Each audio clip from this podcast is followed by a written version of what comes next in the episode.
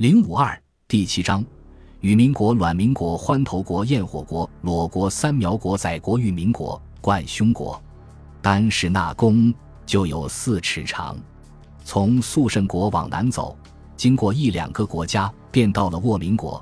这地方是一片肥沃丰饶的土地，鸾鸟在这里唱歌，凤凰在这里舞蹈，各种各样的飞禽走兽都在这里和睦相处，遍野都是凤凰蛋。我民国的人就吃这些凤凰蛋，又有从天上降下来的甘露可以当做饮料。凡是人类所想尝的滋味，甘露和凤凰蛋里都具备了。而且这两种食品又大有益于身体的健康，吃了还渴望长生不老。这些生长在沃野的人真是天之骄子啊！从这里再往南走，便到了女子国。女子国里所有的国民都是女子，没有一个是男人。成了年的少女到黄池去洗洗澡就会怀孕，若是生下男孩子，最多三岁便死掉。只有女孩子才渴望长大成人。再向南方走一点是巫咸国，巫咸国是一群巫师组织成的国家，最著名的有巫咸、巫吉、巫盼、巫鹏、巫姑、巫真、巫里、巫底。巫谢、巫罗十个巫师，他们右手握一条青蛇，左手握一条红蛇，在登宝山上下往来采寻药物。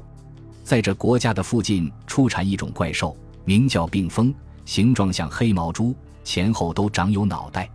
在南去便是丈夫国，这一国的人通是男子，没有一个是女人。他们衣服帽子都穿戴的整整齐齐，腰间还悬挂着宝剑。十足表现出男子的威武和礼貌。这一国的人为什么都是男子而没有一个女人呢？据说原来在殷代有一个国君叫泰乌的，派遣王孟带着一群人到西王母那里去寻求不死药。到了这里断绝了粮食，再也没法前进了，就只好住在这荒山老林里，采取树上的果实来当食物，剥下树皮来做衣服。于是就自成一国，叫做丈夫国。他们一辈子单身。却每个人都能生两个儿子，两个儿子都从他们的形体中生出来。刚生出来时，大约还只是影；到影凝成形体时，他们本人就死去了。也有说，两个儿子是从腋窝下的肋骨间生出来的。丈夫国的附近有二个国家，叫寿麻国，是大神南岳传下的子孙后代。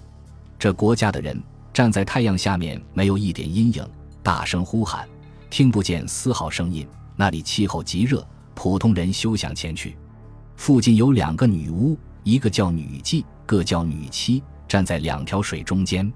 女妻手里拿了一条鱼和一条鳝鱼，女妓手里端了一个祭神用的肉案板团。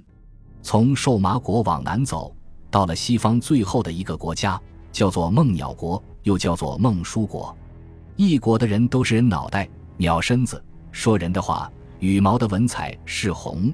黄、青三种颜色，他们就是帮助禹治洪水的大神伯益，又叫百亿的传下来的子孙后代。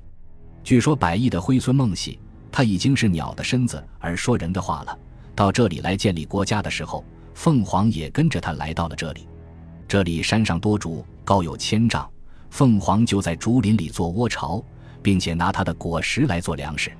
孟系呢，就专门寻找树上的果子吃。这样，后来就慢慢的繁衍成为一个国家，就叫孟书国或孟鸟国。正确点说，其实应该叫做孟系国才对。